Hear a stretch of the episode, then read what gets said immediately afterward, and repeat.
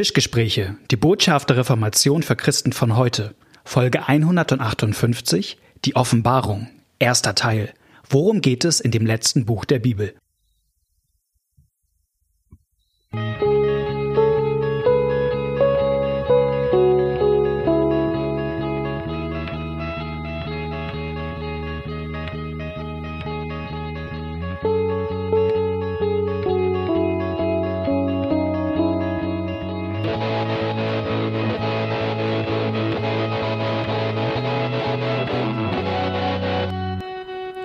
Herzlich willkommen bei einer neuen Folge von den Tischgesprächen. Mein Name ist Malte Detje und ich begrüße euch leider mit einem kleinen Geständnis. Durch einen blöden Technikfehler sind mir die ersten zwei Minuten unserer Podcast-Aufnahme, die Begrüßung, äh, leider abhanden gekommen. Richtig blöd, ich ärgere mich selbst. Könnt meinen Computer zum Fenster rausschmeißen, das lasse ich jetzt lieber bleiben, aber es ist wie es ist. Aber nicht weiter schlimm, vom eigentlichen Inhalt fehlt nichts, aber leider fehlt die Begrüßung und die wäre diesmal ein bisschen besonders, weil wir was Neues gewagt haben mit den Tischgesprächen. Ich bin heute nicht mit Knut allein an einem Tisch, sondern wir sind zu dritt. Mit Knut und mir zusammen ist Konrad Otto dabei. Konrad Otto ist ein Kollege von uns beiden, ebenfalls Pastor in der Nordkirche auch Doktor der Theologie und sein Fachgebiet ist das Neue Testament. Er kennt sich besonders aus mit den Zusammenhängen von Altem und Neuen Testament, hat promoviert darüber, wie Paulus in den Korintherbriefen die Exodus-Tradition, also das zweite Buch Mose, aufgenommen hat. Von daher ist er heute für unser Thema der perfekt geeignete Gast. Wir starten mit einem Vierteiler über das Buch der Offenbarung, das letzte Buch der Bibel, wozu Knut und Konrad bald bei uns hier im Norden ein Seminar geben werden. Und deswegen blicken wir ein ein bisschen in ihre Werkstatt herein und es wird, glaube ich, auch für uns sehr interessant, etwas über das letzte Buch der Bibel zu lernen. Aber jetzt gehen wir auch mitten rein in die Folge. Viel Freude dabei. Wir haben heute ein Thema, was auf den ersten Blick vielleicht ein bisschen auf, aus der Zeit gefallen zu sein scheint. Ähm, weil ich so vor drei, vier Jahren immer noch dachte, die Welt ist so Friede, Freude, Freude, Eierkuchen und dann kam Krise nach Krise nach Krise. Und deswegen ist das Thema für heute vielleicht eins, was doch ein bisschen wieder mehr in die Zeit passt. Ähm, vielleicht könnt ihr mal sagen, worum, worum geht es? Es geht um die Offenbarung des Johannes, das letzte Buch der Bibel. Ähm, ein äh, durchaus kompliziertes Buch, äh, mhm. äh, also was jetzt auch kommt auch selten in, in Gottesdiensten als Predigtexte vor, mit Ausnahme eigentlich der, der Sendschreiben. Die waren jetzt, mhm. da waren jetzt gerade zwei. Äh, allerdings ist es ein Buch, was so in der Kunstgeschichte und auch in der äh, Popkultur, also es gibt alle möglichen Filme, die sich daraus äh, bedienen, äh, Arnold Schwarzenegger, End of Days und sowas, ähm, aber auch alle möglichen nehmen auch einfach nur so Teile raus. Genau, und wir, ähm, Konrad und ich sind eingeladen worden, ähm, ein Seminar zu machen zu diesem Buch. Mhm. Deswegen haben wir uns da noch ein bisschen vertieft und dann haben wir gedacht, ja, das können wir doch, wir können doch jetzt in den Tischgesprächen mal so ein bisschen Einblick in unsere Werkstatt geben äh, was wir da so entdeckt haben. Und tatsächlich ist die Idee, in diesem Seminar über die Offenbarung zu reden, eigentlich als als Schnack, als Spaß entstanden. Ja. Auch komm, die Zeiten fühlen sich apokalyptisch okay. an, lass doch mal Apokalypse nehmen. Dann haben wir einen Fehler gemacht, das festzuzurren und mussten uns jetzt ja. tatsächlich darauf vorbereiten. Und es ist komplex, aber es lohnt sich. Ja. Ja, ist auch eines der Bücher der Bibel, wo ich am meisten immer dachte, oh, ich kenne mich da nicht so richtig aus. Ich fühle mich da auch nicht so sicher, ne? Also ja. weil, weil das einfach so ein, so ein Terrain ist. Es gibt ja auch Leute, die hören bei uns hier bei den Tischgesprächen rein, die haben so mit dem Christentum eher so vorsichtige Berührungspunkte, sind noch nicht ganz so fit und fragen sich Offenbarung, was ist das überhaupt? Vielleicht können wir einmal so in, Konrad, vielleicht kannst du einmal so in ganz kurz einmal sagen, was ist eigentlich diese Offenbarung? Nur, dass wir es einmal so so, so, so ganz auf den Punkt einmal haben. Das glaube ich am Anfang vielleicht ganz ist eine schwierige Frage, ich weiß, ich weiß. Ich probiere es in unter einer halben Stunde. Okay. Wir schlagen die Bibel auf, wir blättern bis nach hinten, das letzte Buch der Bibel, die Offenbarung des Johannes. Wir haben einen Propheten, Johannes, mhm. und der hat eine Vision. Genau mhm. genommen hat er zwei Visionen. Erstmal erscheint ihm Jesus und gibt ihm Botschaften an sieben Gemeinden, die der Johannes wahrscheinlich selbst gekannt hat, mit.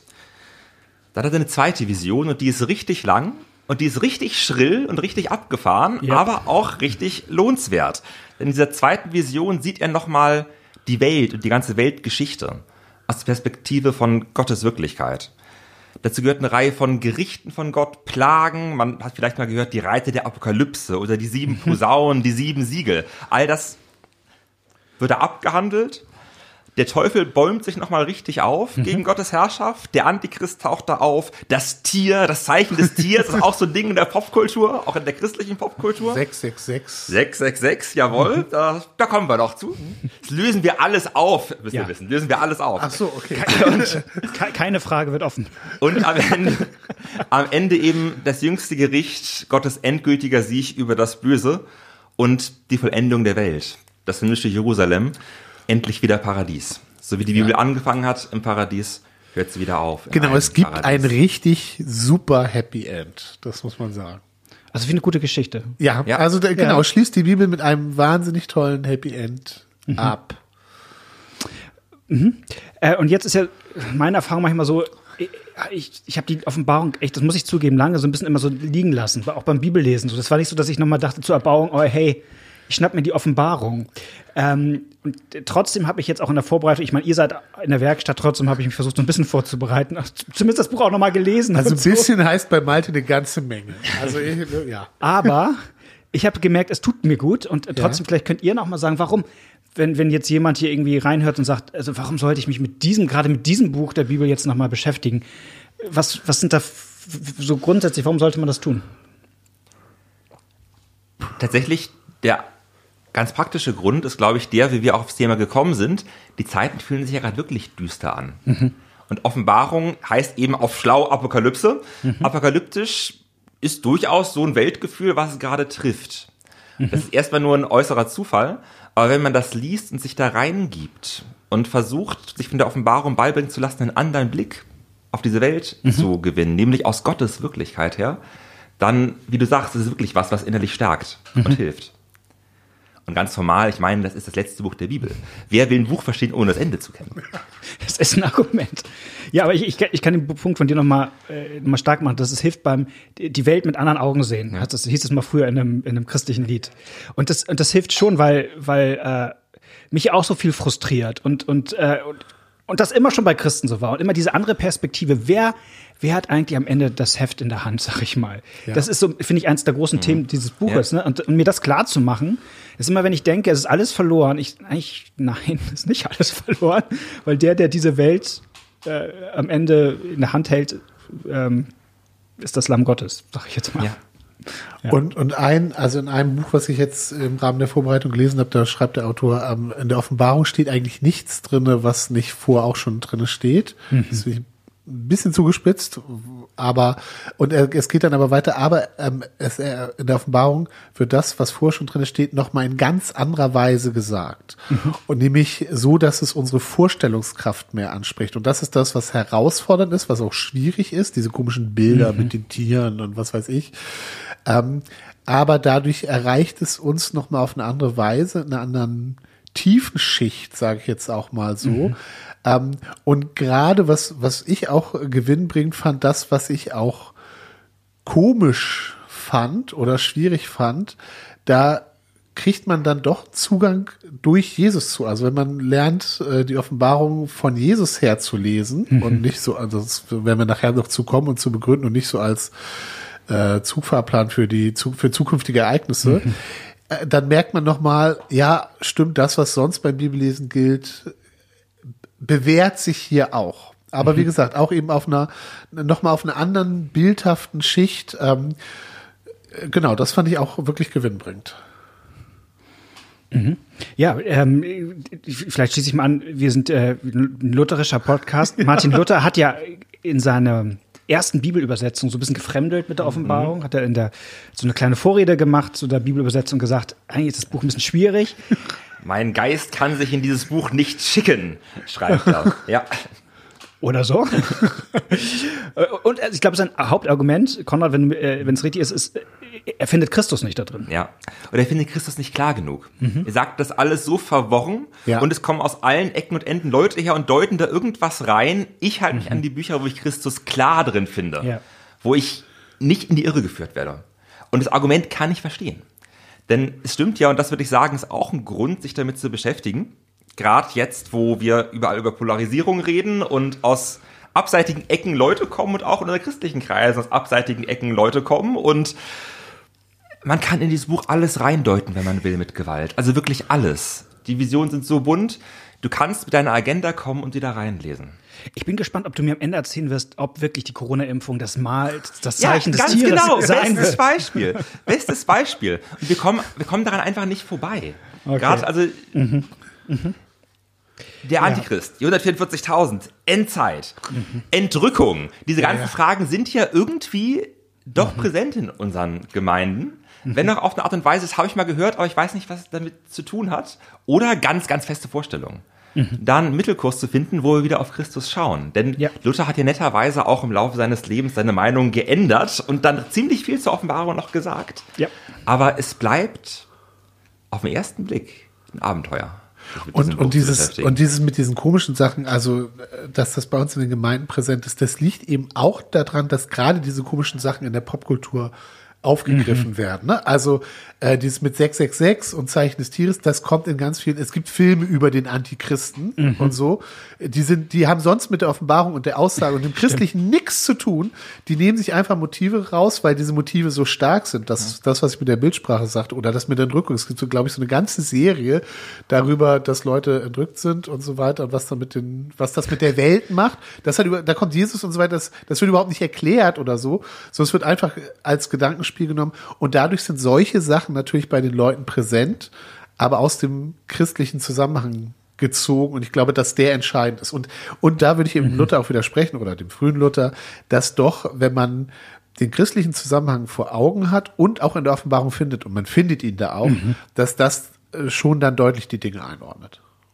Genau, oder sogar zugespitzt sagen, also es ist nicht nur so, dass man Jesus so ein bisschen abseitig findet in der Offenbarung, sondern es ist ein Buch, das eigentlich um Jesus geht. Ja. Es zeigt, wer Jesus also, ist, aus einer anderen Perspektive als die Evangelien. Ja. Also es ist quasi, ich, vielleicht kann man so sagen, die Evangelien zeigen mehr so den, den Blick von unten und die Offenbarung blickt mehr von ja. oben äh, drauf auf das, wer Jesus ist. Das Buch beginnt mit den Worten, das hier ist die Offenbarung ja. Jesu Christi. Ja. Das ist, ein, das ist ein Enthüllungsbuch, wenn man will, das die ja. wahre Wirklichkeit zeigt, aber wir sind eben nicht dran gewohnt, auf diese Weise zu gucken. Mhm. Deshalb brauchen wir eine Weile, uns dran zu gewöhnen. Äh, wie Knut sagt, allein wie diese Bilder immer noch präsent sind in Kultur, in Popkultur, in Kunstgeschichte, auch ohne christlichen Kontext, zeigt ja, wie stark die sind und auch was für eine mhm. Wirkung die auf uns haben können, wenn wir uns an sie ranwagen. Wollt ihr nochmal sagen, also ihr seid hier in der Werkstatt. Was wollt ihr alles, womit wollen wir uns nicht beschäftigen? Wir haben ja vier Folgen jetzt Zeit. Das ist ja der erste ja. von einem Vierteiler. Und da haben wir schon ein bisschen Zeit, aber trotzdem werden wir nicht alles machen. Und ähm, was, welche Spuren werden wir mal nicht verfolgen? Also wir werden nicht alle ähm, kirchengeschichtlichen und auch nicht bedeutsam kirchengeschichtlichen ähm, äh, Deutungsvarianten der Offenbarung mhm. durchgehen ähm, und nennen. Da gibt's sehr viele und da gibt's auch total schräge. Also ich, äh, so ein anderes, anderes Zitat, was mir gefallen hat, ist jetzt ungefähr sinngemäß, ähm, der Chesterton hat das gesagt, der hat gesagt, also diese ganzen schrägen Kreaturen in der Offenbarung sind lange nicht so schräg wie die Ausleger und das, was die daraus gemacht haben. Also da gibt's eben total abgefahrene Sachen. Das gehen wir nicht alles durch. Wir sagen grundsätzlich was darüber, also wir begründen unsere unsere Ansicht, warum das, warum wir diese Art der Auslegung ablehnen, aber sonst gehen wir da nicht alles durch. Und wir gehen auch, und zwar bei mir jedenfalls nicht nur aus Zeitgründen, auch nicht auf jedes Symbol und ähm, mhm. ein und äh, deuten das. Und das ist bei mir tatsächlich nicht nur aus Zeitgründen, sondern es gibt weiterhin auch Symbole, wo du sagen könntest, ja Knut, was sind die sieben Posaunen und so, mhm. wo ich sagen würde, du, ich habe keine Ahnung. Ist aber auch nicht so schlimm. Also genau, also das machen wir jetzt. Mhm. Wir machen jetzt nicht so ein Vokabular, so eine Vokabelliste oder so ein Vokabelheft. Ähm, ähm, auf ein paar Symbole werden wir eingehen, ja. aber lange nicht auf alle. Wir versuchen vielmehr Schlaglichter zu werfen, die helfen, dieses Buch so zu lesen, dass es den Glauben stärkt, das mhm. geistlich aufbaut. So ein Anschub, mhm. Anschubmotivation, dass ich mich vielleicht traue, mich in dieses Buch zu setzen und da reinzugucken mit zwei, drei Gedanken, Perspektiven und Christus da drin zu finden. Mhm. Also, dass ich sozusagen das in die Hand nehmen kann und nicht denken muss, das ist jetzt erstmal ein Buch, was mich nur verstört, ja. sondern ja. eigentlich ein Buch, das mich tröstet. Genau. Genau, dass wir sagen, aber guck mal, hier ist Jesus mhm. und die Offenbarung macht auch deutlich, dass das der Schlüssel ist, mhm. auch wenn sie über Jesus an manchen Stellen anders redet, als wir das gewohnt sind. Zeigen wir, an welchen Stellen sie aber doch äh, so, äh, von, dass man merkt, es ist der gleiche Jesus und genau. Man kann das Wort nochmal, äh, du hast ja gerade gesagt, Anfang ist des Buches ist ja dies, ist die Offenbarung von Jesus Christus. Ja. Das kann man ja sowohl im Deutschen jetzt als auch im Griechischen doppelt verstehen. Ne? Also man kann ja sagen, mhm. das ist die Offenbarung von Jesus Christus, heißt, das ist die Offenbarung, die Jesus Christus geschenkt hat. Also er offenbart uns etwas. Also er ist der Offenbarer. Das ist sicherlich richtig. Aber es ist ja noch mehr. Es ist ja eine Offenbarung auch über Jesus Christus. Also sie. Genau, es ist Buch, beides. Es ist ja, beides, ja, ne? Absolut beides. Jesus ist das Hauptthema dieses Buches. Ja. Mhm. Und Jesus ist gleichzeitig der, der das Johannes mit auf den Weg gibt. Mhm. Ja, genau, beides. Und ihr habt in eurer Werkstatt, wo ich hier so rüber gucke, ihr habt, finde ich, eine tolle ähm, eine tolle, ich sag mal, so eine Mini-Gliederung, sag ich mal, für, für das, was diese Offenbarung ist, weil ein bisschen schwierig ist dieses Buch ja auch, weil, weil uns das Genre so, mhm. so fremd ist. Also es ist einfach was ganz anderes als ein Paulusbrief. Es ist was ja. ganz anderes als das Johannesevangelium auch. Ja. Auch äh, wenn es da ja, Schnittmengen gibt und so. Aber ähm, und ihr habt das so mit drei Schlagwörtern mal äh, hier gesagt. Ich sage euch eure eigenen Schlagwörter. Brief, Prophetie, Offenbarung. Brief, oder? Kann ja. man das mal so. Genau, oder Briefprophetie, Offenbarung oder tatsächlich Apokalypse, weil Apokalypse. das da echt Fachwort ist. Genau, das ist klassische, klassische äh, Gattung sozusagen. Ja. Mhm. Und das ist das, worüber du stolperst, wenn du anfängst, dieses Buch zu lesen. Ja. Also du schlägst ein Buch auf und fragst dich, was habe ich da jetzt? Ein Krimi, ein Liebesroman, ein Kochbuch, was ist das? Ja. Und bestenfalls weißt du das, wenn du das Vorwort gelesen hast. Es, es, es, es prägt dir auch die Art und Weise, wie ich lese. Genau. Äh, ja. Und wenn du anfängst, Offenbarungen zu lesen, mhm. hast du das Gefühl, es ist irgendwie alles. Mhm. Also erstes Kapitel heißt es dann nach ein paar Versen, Johannes schreibt an die sieben Gemeinden in der Provinz Asia. Und du denkst, okay, alles klar, ist ein Brief. Kenne ich, kann ich mit umgehen. Kenne ich von Paulus, mhm. und schreiben an mehrere Gemeinden, läuft. Mhm. Aber so einfach ist es ja nicht. Es geht weiter, wie das ist, wenn jemand diese prophetischen Worte liest. Okay, also nicht nur ein Brief wie die Paulusbriefe, sondern irgendwie auch was Prophetisches. Tatsächlich das einzige ganz prophetische Buch im Neuen Testament. Es heißt erstmal eine Botschaft, die Gottes Blick auf die Welt zeigt. Mhm. Gar nicht nur unbedingt die Zukunft, auch für die Gegenwart. Prophetie ist ja nicht nur, das wird passieren, sondern auch, mhm. Gott öffnet die Augen für, was geht jetzt gerade ab. Können wir da einen Moment nochmal stehen bleiben? Aber ich finde ja. das echt schon, das ist, ist mir auch nochmal so ganz nur eingeleuchtet. Also wie viel, wie ähnlich diese Offenbarung eigentlich ist mit vielen alttestamentlichen Prophetien. Also Jesaja-Buch, Hesekiel-Buch, also, Absolut. also bis in wortwörtliche Aufnahmen und und, ähm, und dann dachte ich mir, ja, ich muss dieses Buch vielleicht so ähnlich lesen, wie, wie, ich Jesaja lese.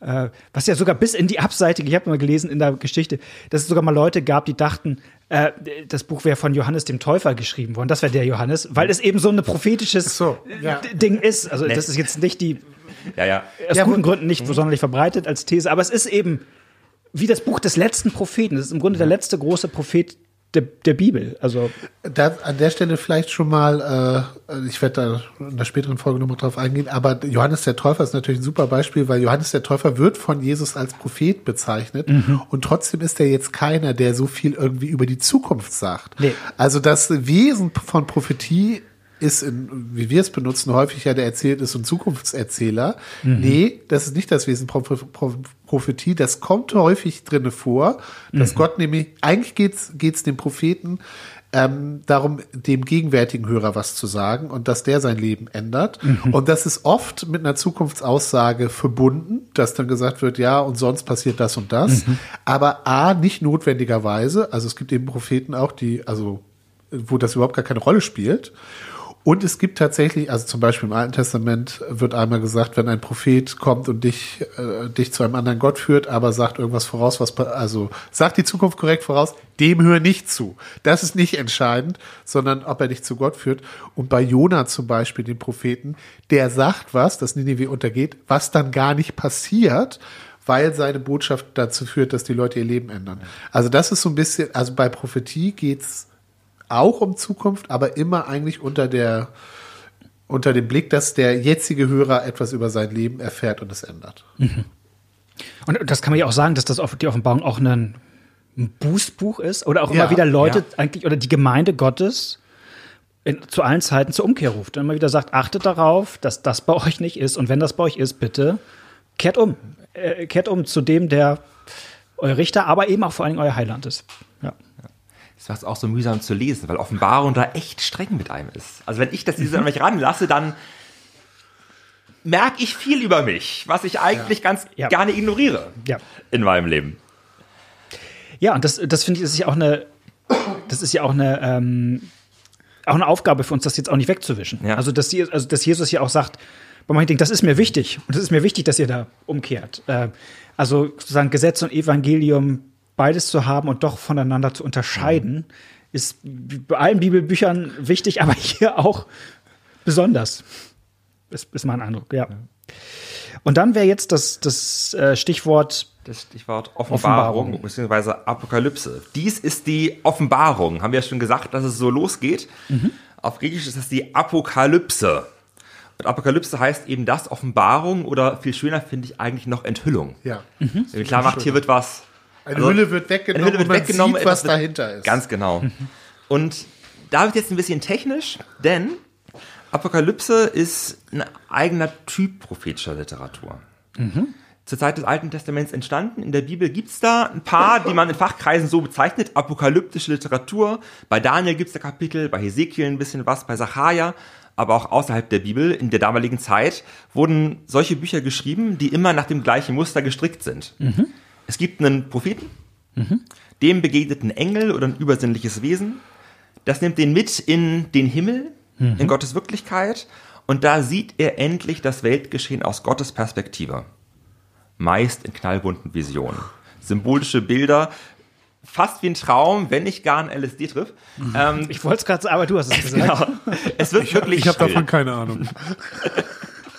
Und meist, nicht immer, geht es um die Frage, wenn es auf der Welt so schlecht aussieht, wie passt das damit, dass Gott diese Welt regiert? Ja. Und meist, nicht immer, geht es um die Frage, wie wird es mit dieser Welt einmal zu Ende gehen? Mhm.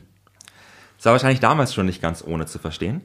Für uns ist es noch viel schwerer verständlich, aber es ist Enthüllung. Es ist eigentlich darum, was klar zu machen. Und was auf andere Weise klar zu machen, als wir sonst gewohnt sind, das zu sehen. Eben wie die Welt wirklich ist. Will nicht verdunkeln, das will aufdecken. Mhm. Und das hatte Knut vorhin schon so ähnlich gesagt, warum dann so schräge Bilder? Weil die uns nochmal anders berühren und anders verändern, mhm. anders angehen als rein kognitive Erklärung. Wollen wir da gleich schon mal ein paar Beispiele machen? Gibt es irgendwo, wo ihr beim Lesen der Offenbarung vielleicht jetzt auch nochmal in eurer Vorbereitung gemerkt habt, das ist ein Bild, das geht mir irgendwie nah, das spricht mich irgendwie an, das verdeutlicht nochmal einen theologischen Inhalt, den ich eigentlich schon wusste, also den ich abstrakt kognitiv mhm. wusste, aber jetzt ist mir noch mal was, was deutlich geworden, einfach weil das Bild es irgendwie so zeigt. Habt, habt ihr da was? Also ich würde jetzt gleich ganz an, an, am Anfang gucken, mhm. also diese Offenbarung, mhm. wie Jesus dem Johannes ja. erscheint. Ähm, es ist ja nicht ganz klar, wer dieser Johannes ist. Also äh, die Tradition sagt, dass es der Jünger mhm. ist, der sozusagen sehr alt geworden ist und dass der jetzt. Wäre so meine These. Das wäre so deine These, genau. Ja, hatte ich auch bis Konrad, wir, wir tauschen uns ja aus, Konrad mich nochmal darauf hingewiesen hat, dass das so äh, nicht in der Offenbarung, äh, dieser Selbstanspruch steht da, steckt da nicht so klar drin. Ne? Aber äh, das, ist jetzt, ist, oh, ist, ist die fünfte Folge wird das. Okay, ist, ist jetzt nicht entscheidend, sondern aber diese, diese Vorstellung, also wenn er das ist, dass er, als er dann seinen alten Freund und Meister sieht in dieser äh, Vision, da fällt er zu Boden und ist völlig umgehauen, weil ihm nochmal neu deutlich gemacht wird, wer dieser Jesus ist, den mhm. er ja zuletzt, er hat ihn am Kreuz gesehen, er hat ihn dann bei der Himmelfahrt gesehen, er hat ihn auch auf dem Berg der Verklärung gesehen, aber jetzt wird nochmal die Majestät Jesu ganz deutlich. Und dieser Jesus, der ihm da erscheint, das ist eben, ah, da brauchst du, wenn du das verfilmen würdest, bräuchtest du dafür Special Effects, ja, und zwar eine ziemlich gute Abteilung. Also, wo ist das denn hier? Ähm, und ich sah mitten unter den Leuchtern ein, der war einem Menschensohn gleich, angetan mit einem langen Gewand und gegürtet um die Brust mit einem goldenen Gürtel. Sein Haupt aber und sein Haar war weiß wie die Wolle, wie Schnee und seine Augen wie Feuerflammen und seine Füße wie Golderz das, das im Ofen glüht und seine Stimme wie ein großes Wasserrauschen. Und er hatte sieben Sterne in seiner rechten Hand und aus seinem Munde ging ein äh, zweischneidiges Schwert und sein Angesicht leuchtete wie die Sonne und so weiter und so weiter. Also da kriegt man, das sind, das sind ja Bilder mhm. sozusagen. Und äh, also die Bilder, das sind jetzt Bilder, finde ich, die man noch, wenn man so ein Vokabelheft macht, äh, was welches Bild steht wofür, relativ leicht. Mhm. Ähm, entziffern kann, weil die an, also zum Beispiel das zweischneidige Schwert, das kommt auch vor in der Bibel, dass das Wort Gottes ist wie ein zweischneidiges Schwert. Also das, wodurch dieser, also das, was der sagt, gewinnt. Damit besiegt er Leute.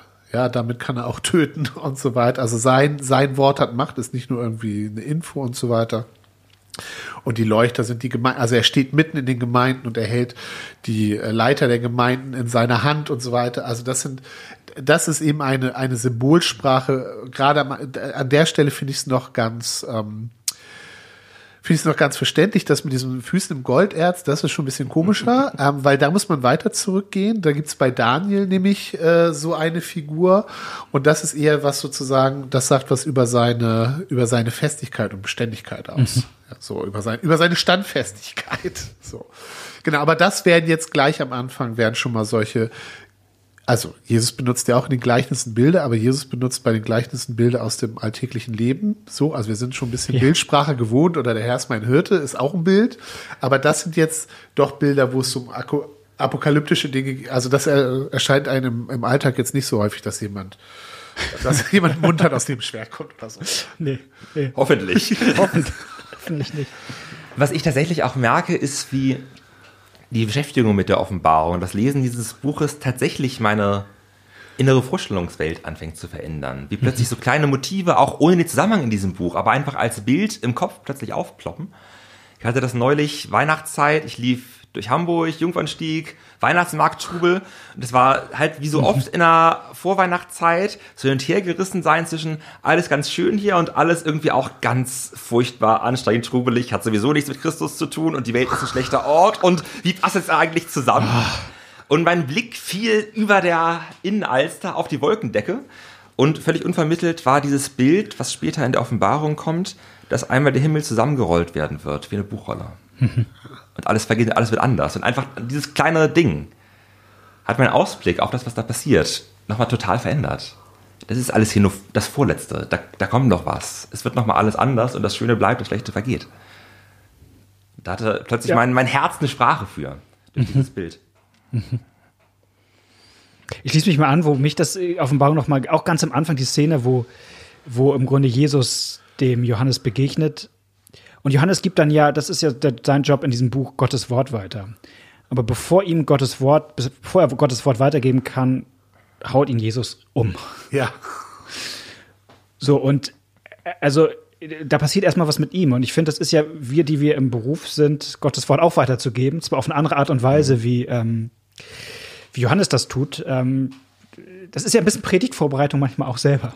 Dass man Jesus begegnet, idealerweise, und der haut einen manchmal auch erstmal um. Aber was Jesus dann hier an der Offenbarung macht, das ist ja total eigentlich, das ist ja nicht nur ein derbes Buch, es ist ja auch ein einfühlsames Buch. Also da legt, da legt Jesus ihm die Hand auf und sagt, fürchte dich nicht und so, also und richtet ihn da so wieder auf. Und also dieses von, von Gottes Herrlichkeit zu Boden geworfen zu werden und dann wieder so liebevoll aufgerichtet zu werden, das ähm, erlebe ich ja auch, wenn ich Gottes Wort lese und, ähm, und, und glaube ich nicht nur wir, die wir sozusagen beruflich predigen, sondern ähm, ja was, was viele Christen ja wahrscheinlich als Erfahrung immer wieder machen.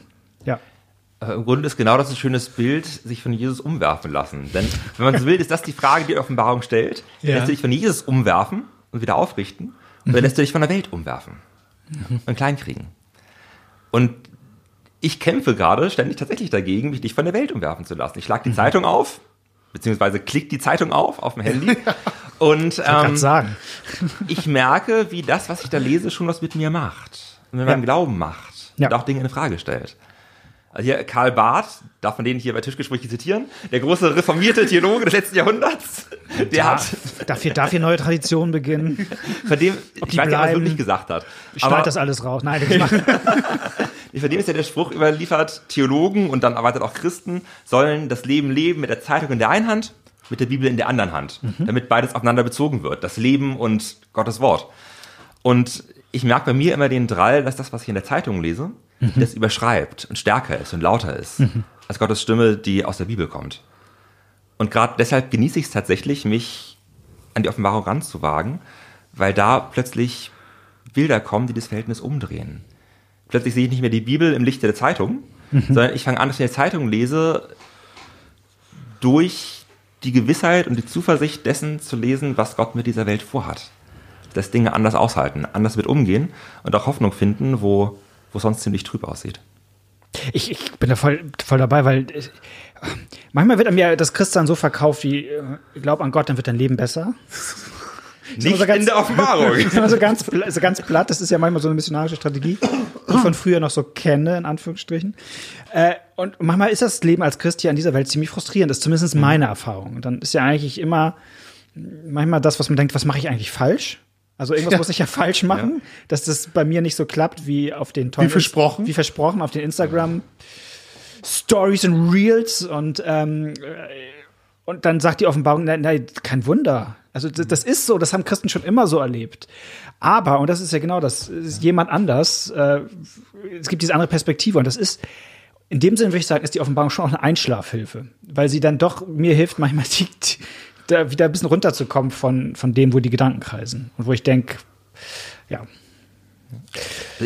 Um es auf die Spitze zu treiben. Ich würde sagen, Offenbarung, dieses Buch geht so weit zu sagen, wenn du Christ bist, musst du damit rechnen, dass du für deinen Glauben sterben wirst. Hey! Aber, ja? auch wenn du es noch nicht verstehst, das ist der eigentliche Sieg. Mhm. Darin ist Gottes Herrlichkeit da und das wird dir etwas Gutes bringen. Und das heißt, genau, ist. und das heißt ja. nicht, du hast versagt und das heißt nicht, Gott hat dich Im verlassen, mhm. äh, sondern das heißt, du bist ein Überwinder. Ja. Mhm. Boah, das nehmen wir mal als Schlusspunkt. Mhm. Ja, toller, toller Schluss. Wir, wir hatten Happy End in Offenbarung versprochen. Dann, ja. Wir haben Happy, wir haben Happy End. Dann äh, von daher herzliche Einladung, in zwei Wochen wieder mit dabei zu sein. Du wirst in zwei Wochen wieder hier. Nein, ja. wir nehmen das am Stück auf, aber äh, in zwei Wochen könnt ihr wieder einschalten. Dann geht's ähm, den zweiten Teil. Da werden wir mal so ein bisschen gucken, nochmal in die Gliederung der Offenbarung, in den Fahrplan, ein bisschen mehr reinschauen. Ähm, genau, seid gerne mit dabei. Wenn ihr uns einen Gefallen tun wollt, äh, schreibt gerne eine Kurzrezension für die Tischgespräche auf iTunes oder Spotify. Das hilft dem Podcast sichtbar zu halten. Oder schreibt überhaupt mal eine Frage mit Themenanregungen an uns, an die E-Mail-Adresse tischgespräche.gmx.net, Tischgespräche mit der E. Und dann hören wir uns in zwei Wochen wieder. Tschüss. Tschüss. Bis dann.